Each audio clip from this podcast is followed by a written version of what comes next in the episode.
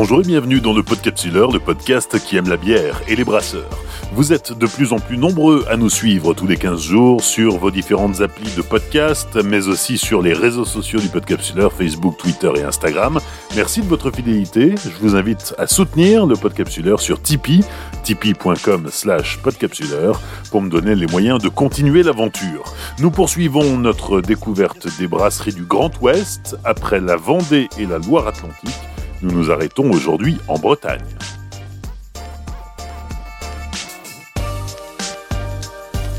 Saison 6, épisode 3, Jean-Baptiste Moreau, Frédéric Favenec et Pierre Lenaine, brasserie La Dilettante à Saint-Nolf. L'aventure de la dilettante débute en 2014 sur l'île de la Réunion. Jean-Baptiste Moreau découvre l'art du brassage et se prend de passion pour la bière. Lorsqu'il rentre en Bretagne, il décide de créer sa brasserie là où sont ses racines familiales, à Vannes, dans le Morbihan. Très vite, la brasserie doit déménager et s'installe à Saint-Nolf, à une douzaine de kilomètres au nord-est de Vannes. Depuis, la dilettante n'a cessé de se développer. Cet épisode du Podcapsuleur a été enregistré il y a tout juste un an, lorsque la brasserie était en train de terminer l'installation de son nouveau matériel de brassage. Le jour de notre visite, c'est Jean-Baptiste Moreau qui nous accueille. Salut, je suis Jean-Baptiste, bienvenue à la brasserie La Dilettante à Saint-Nolf dans le Morbihan. Jean-Baptiste, tu nous reçois ici dans ta brasserie en Bretagne. Euh, on est tout près de Vannes, hein, euh, dans le département du Morbihan. C'est là qu'est née cette euh, brasserie La Dilettante. Quelle est son histoire? Alors, l'histoire commence en fait à La Réunion, donc assez loin d'ici. Je travaillais dans la culture, j'étais dans un lieu assez exotique mais assez pauvre en bière, et puis je commençais déjà à être un peu amateur. Et je me suis mis en fait sur les, sur les conseils d'un copain brasseur qui brassait sur l'île à brasser ma bière dans mon garage, comme beaucoup à l'époque. J'ai appris tout seul et au fur et à mesure, voilà, je, je, faisais de plus en plus de brassins et ça m'a ça m'a vraiment euh, conforté dans l'idée que, en gros, ça, devenait une passion. Donc j'ai un peu, euh, j'ai quitté mon métier, je bossais pour un festival et euh, mon copain brasseur m'a embauché pour me former à, plus gros volume et à plus grosse échelle, puis de façon à apprendre les, bases du travail professionnel. Et bah, tout ça m'a conforté en fait dans l'idée que il fallait que je, fasse ce métier. Et je suis revenu du coup en métropole euh, en me formant à La Rochelle. Donc j'ai fait ça en 2014.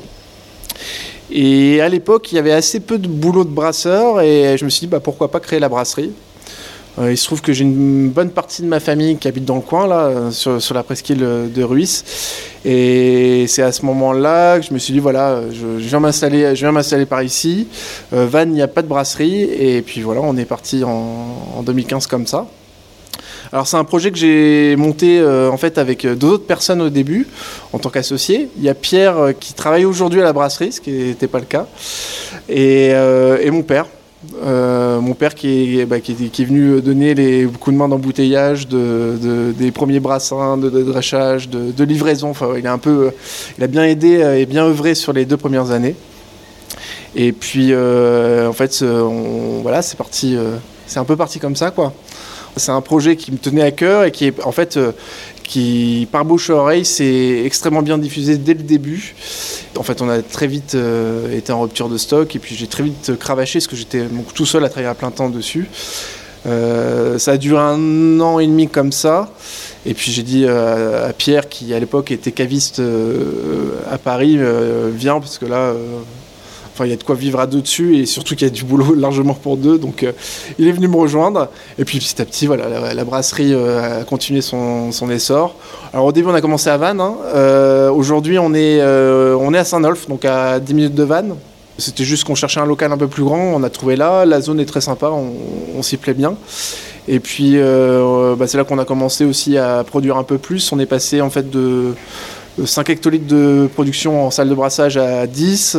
Et puis on a commencé à embaucher aussi. on est passé à, donc à 1, 2, euh, aujourd'hui on est 7, bientôt 8.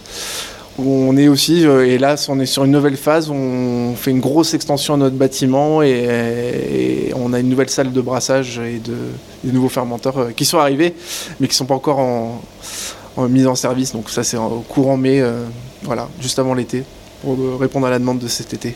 Donc tu vis à La Réunion, tu rentres en métropole, tu retrouves ta famille, euh, puisque tu as des attaches ici dans, le département du Morbihan. Et c'est là que commence euh, l'histoire de la dilettante. D'abord à Vannes, ensuite ici à Saint-Nolf, et demain encore à Saint-Nolf, puisque vous avez euh, carrément construit un, bâtiment neuf, tout juste sorti de terre. J'ai visité tout à l'heure, ça sent encore la peinture fraîche. Et effectivement, des installations sont en cours. C'est quoi le projet de la dilettante ah, Le projet, c'est une bonne question. On a...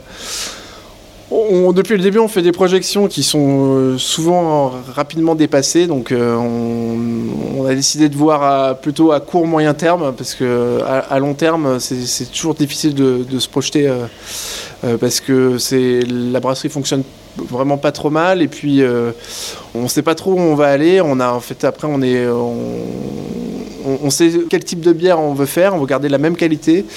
On veut se recentrer sur, euh, un, projet aussi un peu plus écologique et un peu plus euh, local. Alors c'est déjà le cas, on, est aujourd'hui labellisé euh, bio, on utilise 100% de matières premières biologiques. On a adhéré à une coopérative en fait de, des brasseurs ont monté une, malterie en Bretagne. On est on est aujourd'hui, je crois qu'on est 30 brasseurs en fait à avoir adhéré à cette coopérative où en fait on a, on a, on a monté euh, cette malterie. Il y a une filière qui existait déjà, euh, d'ailleurs euh, avant la création de la brasserie. C'est de la terre à la bière. En gros, c'est une filière d'agriculteurs qui cultivent de l'orge breton, qui à l'époque était malté en, chez Soufflé ou à la malterie du château. Et euh, en fait, bah, on, a décidé de rapatrier ce savoir-faire là en Bretagne. Donc aujourd'hui, euh, on va dire 95% de notre malt est malté en Bretagne et c'est de l'orge breton. Et puis c'est pareil, euh, là on, soutient euh, au maximum de ce qu'on peut faire et de ce qu'ils peuvent faire, surtout euh, les houblonniers locaux. On travaille avec Romain à, à l'air qui a démarré il y a deux ans là et qui voilà sur 4 hectares, donc on lui prend une bonne partie de sa production.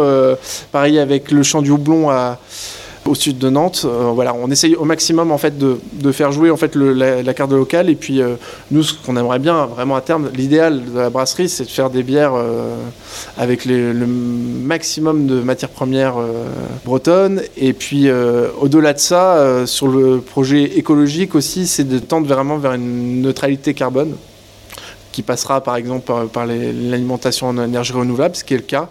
Aujourd'hui, on est 100% alimenté par Enercop.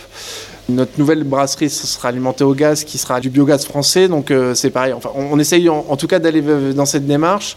Probablement à un moment aussi de créer, de produire un peu d'énergie sur site avec, euh, avec, des panneaux euh, sur le toit de limiter nos, effluents, de, gâcher le moins possible d'eau, enfin voilà. Et puis d'avoir une politique, d'avoir une boîte en fait aussi, enfin une entreprise qui, où il fait bon vivre, où les salariés sont contents de rester, où, ils restent pendant des années, des années, et que, et que en fait, voilà, que euh, règne la bonne humeur et puis les bonnes bières, quoi. Quand tu as débuté en, 2015, euh, la, brasserie La Dilettante, tu dis on était seul à Vannes, mais euh, on est pourtant dans une région, la Bretagne, où il y a, quand même pas mal de, de, brasseries. Le métier de brasseur est plutôt bien développé Alors, le métier de brasseur est plutôt bien développé, surtout aujourd'hui. nous, on arrivait à peu près dans une période où, finalement les, gros euh, euh, les gros brasseurs bretons, euh, il y, en a, trois, c'est Lancelot, Brit et Coref, prenaient quand même pas mal de place un peu partout. Chacun s'était un peu découpé sa région. et puis bah, ça fonctionnait très bien comme ça, mais c'est vrai qu'il n'y avait pas encore de, brasserie, on va dire, entre 1000 et 5000 hectolitres. Donc voilà, sur une taille, une grosse microbrasserie, c'est toujours compliqué de, de de, déterminer en fait dans quelle euh, échelle on se situe, mais surtout en fait on arrivait avec des styles de bière qui à l'époque se faisaient assez peu en Bretagne. On était encore comme beaucoup dans beaucoup de régions sur des traditions plutôt belges. On arrivait sur des sur une voilà on voulait travailler le houblon parce que c'est ce qu'on aimait boire, c'est ce qu'on aimait faire aussi, tout en respectant un certain équilibre, de trouver en fait une quand même de mettre en valeur cette matière première qui était assez peu mise en valeur en fait en, en Bretagne. Il se trouve qu'il y a dans le même temps, quelques brasseries, en fait, euh, dans la même année, hein, il y a Escumen à Rennes, il y a, il y a Baril à, à Brest, l'année d'après, il y a eu Storlock euh, à Concarneau. Voilà, on, est à peu près dans cette mouvance-là, en fait. Euh, en fait, il y en a aussi d'autres qui arrivent aujourd'hui. On était, en fait, sur un créneau un peu particulier quoi. À l'époque, on essayait voilà de, proposer des bières un peu différentes quoi. Si on devait résumer la brasserie, on n'a pas envie que nos bières soient réservées en fait à un public bien particulier, c'est que c'était plutôt diffuser des, un produit bon, biologique, au plus grand nombre. Quoi. Donc on, est plutôt content. Et aujourd'hui, euh, à la brasserie, il y, a des gens qui viennent et qui, en fait, la flemme qui est notre euh, notre première bière, en fait, notre meilleure vente est la, la, bière de base dans beaucoup de frigos euh, du coin, quoi. Donc ça, c'est cool. Hein. C'est exactement ça qu'on voulait, quoi. Et aujourd'hui, on peut dire que la renommée de la dilettante dépasse largement les, frontières de la Bretagne. on peut même parler de renommée nationale. Comment tu l'expliques? Encore aujourd'hui, on vend quand même énormément en local. Hein. On a une demande vraiment très très très locale. Je crois que c'est quasiment 90% en fait euh, qui part en, Bretagne. Euh, et j'inclus la Loire-Atlantique dedans parce que je suis, je suis gentil. Et ils ont le château. Ouais, c'est ça, ils ont le château. Euh, on a fait quelques festivals. En fait, je pense que c'est surtout là-dessus qu'on s'est fait connaître. Hein. On, a, bah, on, a, été dans les premières éditions du Lyon Beer Festival. On a fait la Paris Beer Week c'est sur ces, sur ces, en fait, euh, ces festivals-là, à mon avis, où dans la communauté bière, le nom s'est un peu répandu. Après, euh, j'ai pas l'impression qu'on soit euh, en fait encore très marqué, comment dire, geek. en fait, on est une brasserie. Alors, on commence à faire des bières qui sont. Bah, la canette a apporté aussi un, peu tout ça, parce qu'on a commencé l'année dernière. On commence à faire des bières qui sont un, peu plus pointues. On, a fait quelques bières aussi euh, acide bien travaillé sur du vieillissement en barrique, etc. Donc ça, commence, en fait, ça commence à arriver. Jusqu'ici, en fait, on, a vraiment très envie de le faire. On va le faire sûrement en plus grande quantité dans les années à venir, mais jusqu'ici, on était très limité par notre capacité de production, en fait. Et, il est vrai que on pouvait, c'était difficile, en fait, de, mixer un peu les deux. Là, on va avoir de quoi s'amuser avec la nouvelle machine. donc, euh, puis voilà, je n'ai pas vraiment d'explication en fait euh, autre que ça quoi.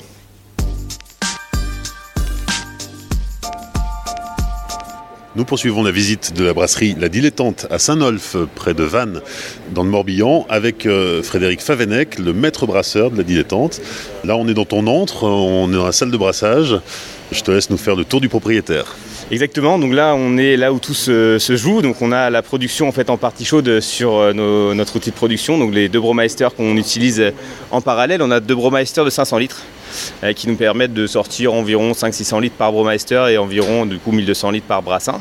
Donc on est amené en fait à mettre euh, le mou qu'on a produit dans nos fermenteurs. on a quatre fermenteurs d'environ 1000 litres et quatre autres qui sont deux fois plus gros. Donc ça nous permet d'avoir une bonne rotation au niveau des, bières euh, euh, voilà, sur, euh, sur cette zone de prod ici. On a également la ligne de conditionnement qui est dans la foulée ici. Pour l'instant et depuis la création de la brasserie, toutes nos bières sont faites en, refermentation en bouteille. On fait de la carbo forcée sur la partie fût. Donc là on est en plein dans la journée de brassage et journée de conditionnement également. C'est souvent le cas, on fait souvent des doubles, des doubles emplois au niveau, niveau de prod et conditionnement en même temps. Surtout que là en fait on va arrêter la production d'ici 15 jours pour pouvoir euh, se concentrer sur le déménagement euh, et du coup la préparation du nouveau matériel. Donc là, la journée se termine pour le conditionnement. On a conditionné 24 hectos environ de notre bière blonde, la flemme. Moi, ma journée de brassage, elle est à peu près à la moitié. Euh, je suis sur le nettoyage de la partie chaude donc des Bromeister et je vais relancer un brassin ce soir qui va tourner toute la nuit en fait pour venir faire ces différents paliers. Donc les paliers empattage, écarification, mash out donc du coup en fait c'est un cycle qui se répète 5 euh, ou 6 jours par semaine en général. On n'a pas des conditionnements tous les jours quand même, sinon ce serait un petit peu sport, mais en tout cas pour l'instant euh, l'outil nous permet en fait euh, de, produire suffisamment, mais en tout cas avec un rythme, plutôt soutenu.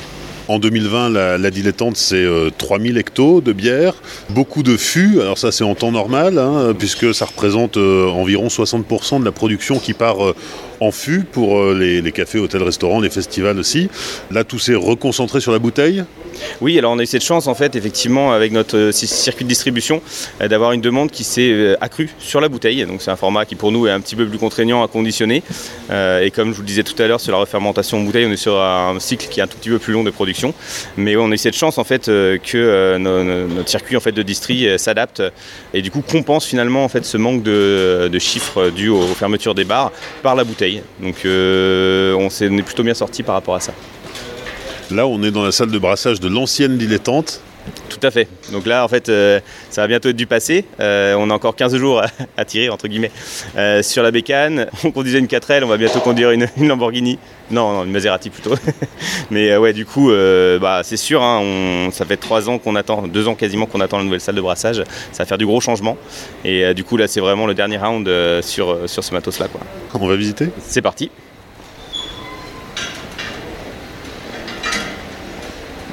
Nouvelle salle de brassage, nouveau bâtiment, autant faire les choses en grand. Exactement, donc euh, là on est juste à côté.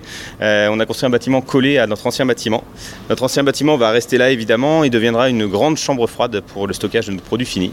Donc ici on change tout complètement. Euh, on a une nouvelle salle de brassage qui va pouvoir nous permettre de fabriquer 24 hectos par brassin et on va pouvoir assez facilement faire deux brassins par jour. Donc, Contre 1200 actuellement. Contre 1200 litres, ouais. Donc là, on va faire en, en- en vrai, en gros, euh, en une journée, euh, 48 hectos contre 12 euh, qu'on faisait avant. quoi. Donc euh, ça fait un gros gap, euh, sachant qu'en gros, euh, pour simplifier, ça fait en une journée, on peut faire une semaine de prod qu'on a en ce moment en fait, et on sera peut-être amené à pouvoir faire même plus que 48 hectos par jour, en faisant des, équipes en fait, hein, tout simplement, en décalant un petit peu les horaires. Donc là, on a suffisamment de fermenteurs pour vraiment faire des gardes un peu plus importantes pour nos bières et aussi pour faire plus d'éditions limitées, plus de bières spéciales, ce qui nous excite pas mal, je dois avouer. On change également notre embouteilleuse, notre ligne de conditionnement. Donc dès demain, donc euh, dans 15 jours, quand on mettra tout en route, on va pouvoir être amené à produire euh, des bières euh, en bouteille en isobar. On va rajouter directement le CO2 dans les bouteilles et pas en refermentation en bouteille comme on faisait en ce moment. Plusieurs gros avantages à ça, c'est que, comme on l'expliquait tout à l'heure, en gros, on a une perte d'aromatique, notamment sur des bières très houblonnées, quand on fait de la refermentation en bouteille. Donc, en faisant, en fait, on aura quasiment une qualité fût dans nos bouteilles par la suite, en fait, quand on sera amené à utiliser la nouvelle machine. Donc, avec des meilleurs rendus, des bières qui, euh, tapent plus, etc. Euh, en ajoutant à ça évidemment une nouvelle salle de brassage qui va nous permettre de faire des bières euh, plus péchues, tant au niveau du malt qu'au niveau du houblon également. Alors qui dit agrandissement des volumes dit agrandissement de la production. Oui, tout à fait. Alors on va euh, déjà, d'une première part, être un peu plus confortable sur la production des, volumes. Je pense que cette année, on va faire un petit peu plus que l'année précédente. Euh, il va falloir un petit peu de temps pour, euh, je pense, apprivoiser la bête, la nouvelle salle de brassage et également la nouvelle embouteilleuse, je, suppose. Mais oui, en gros, on tend plutôt vers une augmentation de la qualité de nos bières, tout en augmentant le volume progressivement et pas à la recherche d'un volume à tout prix sur, nos bières classiques. On va plutôt être amené à, se diversifier et à faire des brassins un peu plus, un peu plus poussés des éditions limitées plus, plus souvent. Aujourd'hui, la, la production, c'est quoi? C'est 5 bières dans la gamme permanente. Et à côté de ça, euh, tout un tas d'éditions limitées? Oui, euh, c'est ça. Alors on a fait plusieurs éditions limitées. Bon, l'année dernière, avec euh, la situation actuelle, euh, c'était un petit peu différent. On a fait, il me semble, euh, on a fait 5 brassins qui sont partis en canette, donc sur des bières très houblonnées la plupart du temps. Euh, et on a fait deux ou trois qui sont sortis en bouteille. C'est donc on a en fait des batchs en one shot. Hein. On fait que c'est euh, qu'une fois ces bières-là, euh, avec des petits tests au préalable évidemment. Et, voilà, mais ça va être amené à s'accélérer un petit peu avec justement bah, le nouvel environnement qu'on a là. On a plus de, plus de fermenteurs, donc plus de disponibilité. Les fermenteurs qu'on a qui sont gros, entre guillemets, en ce moment sur notre ancien bâtiment, ça va être nos petits fermenteurs dans, dans le nouveau bâtiment. Et du coup, euh, ceux-là nous permettront de faire des éditions limitées en 24 hectolitres. Oui, parce que les, donc les, les cuves euh, 24 hecto au brassage et les fermenteurs? Alors les fermenteurs en fait font, euh, en gros on va pouvoir mettre euh, 48 à 50 hectos, on pourrait monter un peu plus sur certains qui ont une capacité utile un petit peu plus importante, soit faire des bières plus péchues euh, avec, euh, qui nécessitent un petit peu plus de place dû à formation de mousse etc. Euh, soit en fait euh, plus de volume justement sur des bières un petit peu moins alcoolisées, euh, ce qu'on a tendance à faire en général, sur des bières où il y a un petit peu moins de matière en fait du coup on peut partir sur plus de volume en général. Toi, ça fait trois ans, Fred, que tu es ici à la dilettante. J'imagine que c'est quand même excitant de, de- de passer de, en gros, de grosses marmites à un, un outil de production qui, qui a cette, ce gabarit-là, quoi. Ah, ça c'est sûr, mais même de le voir comme ça, euh, c'est vrai que ça, a de la gueule comme on dit. Euh, on a vraiment hâte parce que ça va être... Euh, bon, déjà c'est un petit challenge hein, de, pouvoir, je pense, maîtriser le nouveau matériel, mais ça va être super intéressant. Ça va se faire effectivement un gros renouveau en fait au, niveau, au niveau des journées tout simplement. Hein. Donc on l'attend depuis un an, on a vraiment hâte de s'y mettre. Et effectivement c'est un, un, gros boom là, ça va quasiment changer du tout au tout. dans une journée où on faisait beaucoup de, beaucoup de manutention, beaucoup de ports de charge, etc., ça va, ça va changer. on va avoir plus de temps pour préparer nos recettes, plus de temps pour chouchouter nos bières dans les fermenteurs. Euh, plus de temps pour vraiment apprendre le, super process que cette machine peut, euh, peut nous permettre de faire. Et, euh, oui, oui, ça change clairement et c'est plutôt excitant, ce qui nous attend. Outre le, tout le matériel dont on vient de parler, qui est déjà en soi un énorme changement dans la vie de la brasserie, le, petit, le, petit, le petit goodies, le petit cadeau, le petit, la petite cerise sur le gâteau, c'est le gun pour le, le, houblonnage à froid? Exactement, donc en fait là le gun va nous permettre d'éviter d'avoir à monter en haut de chaque cuve qui, qui sont relativement hautes quand on les regarde d'ici en tout cas.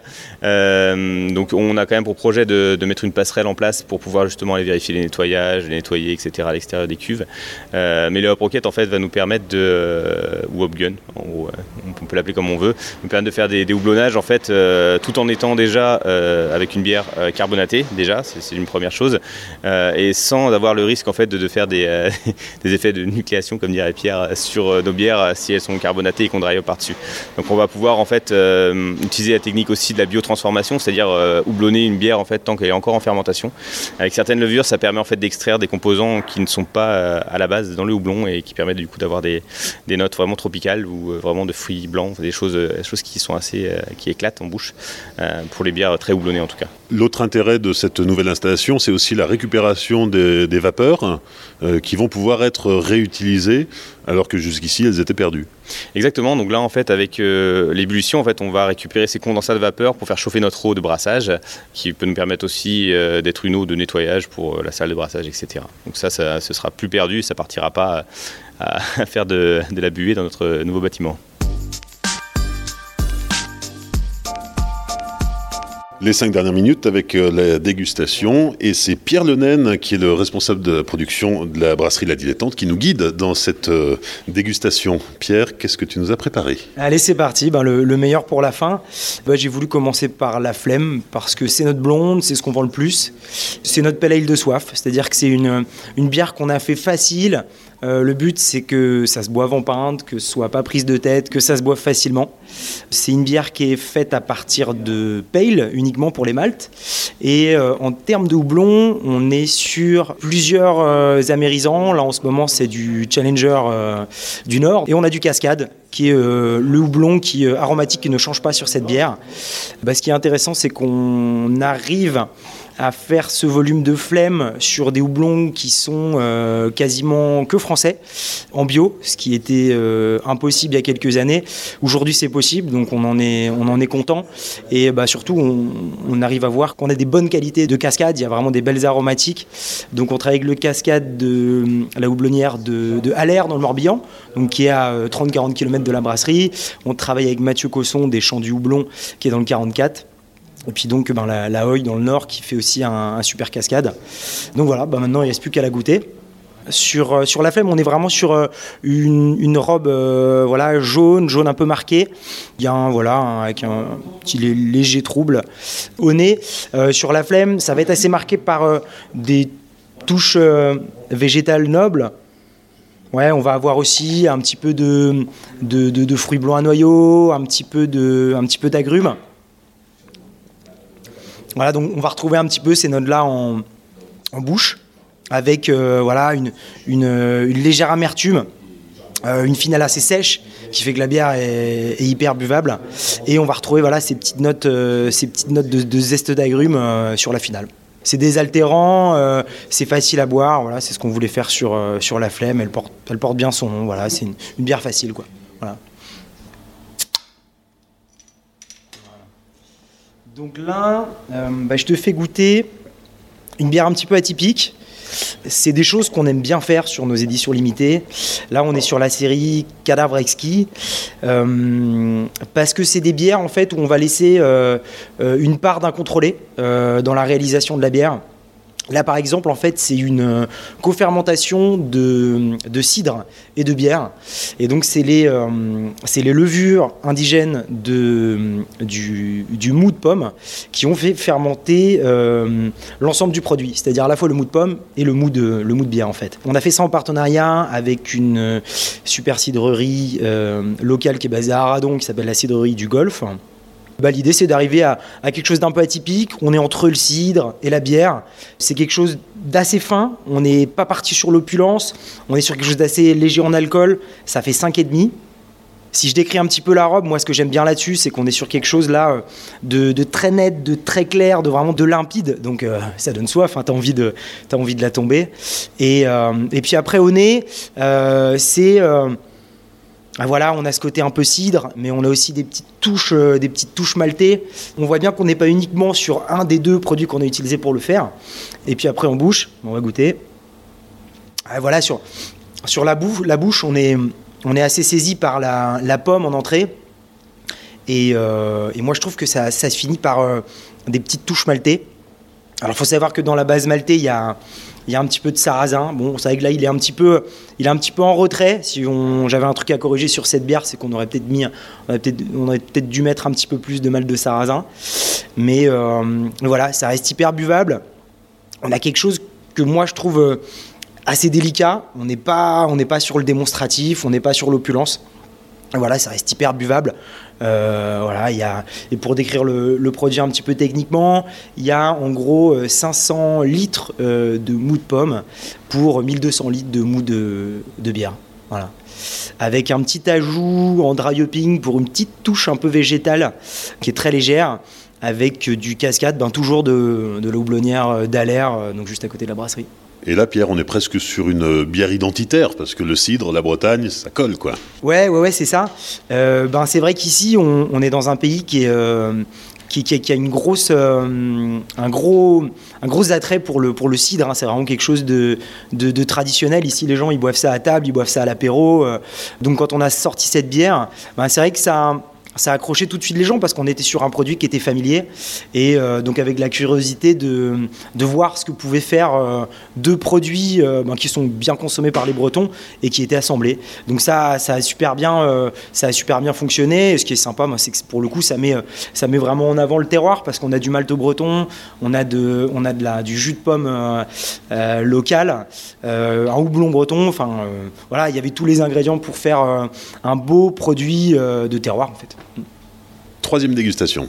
Alors on enchaîne avec euh, la bringue. La bringue en fait c'est notre euh, white session IPA. Donc en fait on est sur une bière, euh, une bière blanche en fait, bien houblonnée. Houblonnée avec un houblon américain qui est le Citra. Donc là l'idée bah, c'est de faire une bière assez légère, on est à 4,5 donc facile à boire, mais avec euh, quand même beaucoup d'aromatiques. Sur la bringue, on va avoir un côté euh, hyper exotique en nez, en bouche, euh, on va le retrouver aussi. Après, ça va être plus tenu sur une note un peu, citronnée, voilà. Et puis voilà, un petit trouble aussi amené par le, par ben, par le blé qu'on utilise à 50% dans cette bière. Donc, euh, bah, donc voilà pour la bringue. Et puis la bringue tout simplement parce que voilà, ça se boit euh, dans l'idée des bières qu'on fait, ça se boit facilement. Euh, c'est typiquement le. Voilà, on peut en boire, on peut en boire 5-6 en soirée, voire, voire beaucoup plus, voilà, sans se prendre la tête, sans tomber par terre. Donc voilà, c'est l'idée de la bringue, c'est une bière, une bière festive. Ben, voilà. J'ai rien à dire de plus là, mais. Elle est bonne, c'est déjà ça, c'est le principal. Voilà, une bière, une bière peintable, quoi. Mm. Et donc la petite histoire de, la bringue, c'est qu'à la base c'était une, c'était une édition limitée. Et en fait, euh, bah, on en a bu tellement, on a pris tellement de plaisir à la boire, et puis on a, on a reçu des, des retours euh, assez positifs dessus qu'on, qu'on a décidé de la passer dans la, dans la gamme permanente. Voilà. Alors là, je t'ouvre euh, une poule Malax une illusion. Donc pareil, on est dans la série Cadavre Exquis. Donc voilà, c'est ces bières où euh, on peut avoir une, fermentation spontanée, où on contrôle pas tout, euh, où l'idée c'est vraiment d'aller explorer des nouveaux goûts, et Cadavre Exquis aussi, euh, parce qu'en fait, pour trouver le nom, on se réunit autour d'une table et on fait un titre de bière à la manière d'un cadavre exquis, c'est-à-dire que chacun essaie de trouver un enfin écrit un, bout de phrase sur, euh, sur un papier, on assemble tout et on arrive à, des, des, phrases comme voilà une poule, malax, une illusion. Donc, donc voilà, donc on va goûter.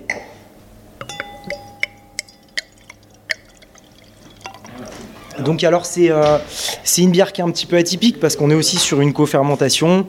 On est sur donc là un assemblage de mou de vin et de mou de bière.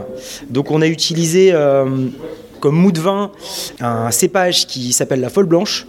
Donc ça c'est un cépage qui est vraiment euh, typique du, du muscadet. Donc on a, on a utilisé la folle blanche d'un vigneron qui s'appelle Fred Laillé, euh, bah, super domaine sur, euh, sur Gorge qui bosse en bio. Et c'est aussi intéressant la folle blanche parce que c'est un cépage en fait qu'on retrouvait euh, beaucoup planté dans le coin, donc juste à côté de chez nous, là sur la presqu'île de Sarzeau, donc il y a un petit côté hyper local aussi. Et donc comme pour la bière à base de, cidre, c'est les levures naturelles du raisin qui ont fait aussi fermenter le, le mou de bière. Alors sur, euh, sur cette bière, ben, ce qui est intéressant, c'est que là, on, arrive sur des nez un peu...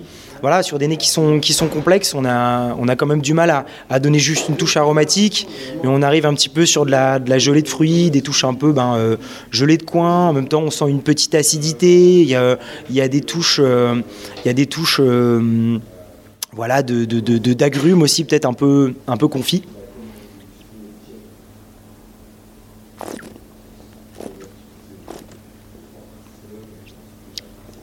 Voilà. Et bah là, c'est intéressant parce que ça, fait, ça faisait un petit moment que je ne l'avais pas goûté. Et c'est des bières qui évoluent, en fait. C'est des bières qui bougent, c'est des bières qui sont vivantes. Euh, donc là, quand on goûte, on n'est pas sur de la bière, on n'est pas sur du vin. Après, on sent qu'il y a un peu de structure, il y a un peu de corps. Donc, il y a peut-être quand même un petit côté vineux.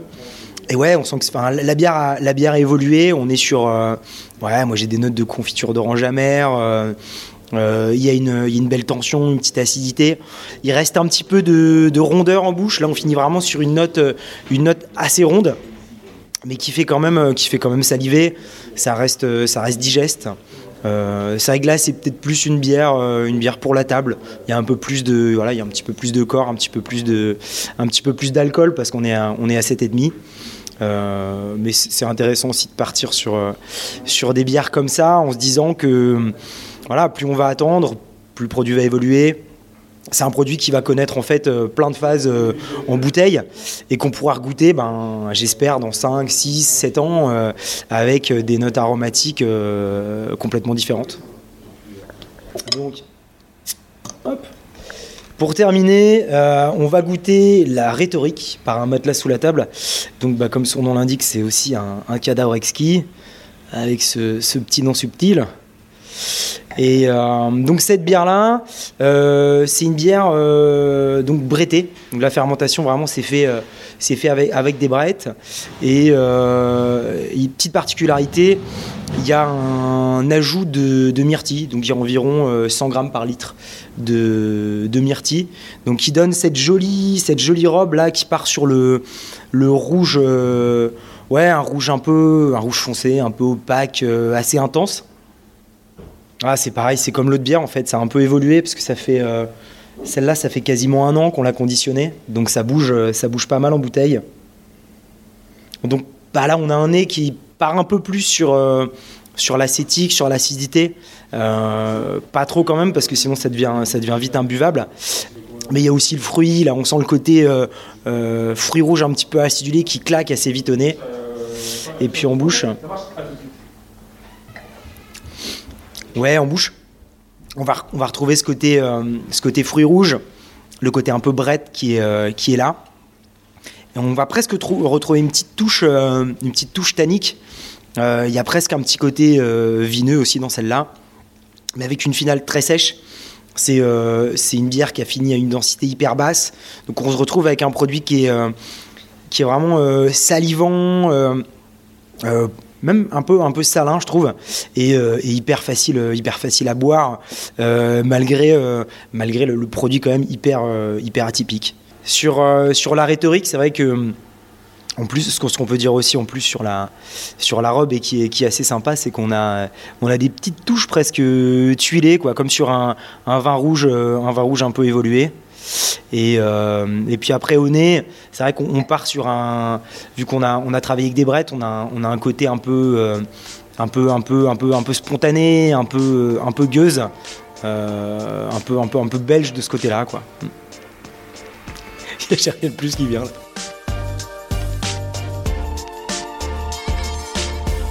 Merci à Jean-Baptiste Moreau, Frédéric Favenec, Pierre Lenaine et à toute l'équipe de la dilettante pour leur accueil lors de l'enregistrement de cet épisode. Sur les réseaux sociaux du Podcapsuleur, Facebook, Twitter et Instagram, vous pourrez découvrir la brasserie La Dilettante en images. N'hésitez pas à liker, commenter et partager cet épisode autour de vous. Pensez à laisser un commentaire et 5 étoiles sur Apple Podcast et venez aussi discuter sur Tumult, le nouveau réseau social du podcast. Vous téléchargez l'appli et vous pouvez interagir directement au fur et à mesure de votre écoute de l'épisode. Rendez-vous dans 15 jours pour découvrir une autre brasserie du Grand Ouest. D'ici là, souvenez-vous, l'abus d'alcool est dangereux pour la santé, alors savourez mais sans forcer.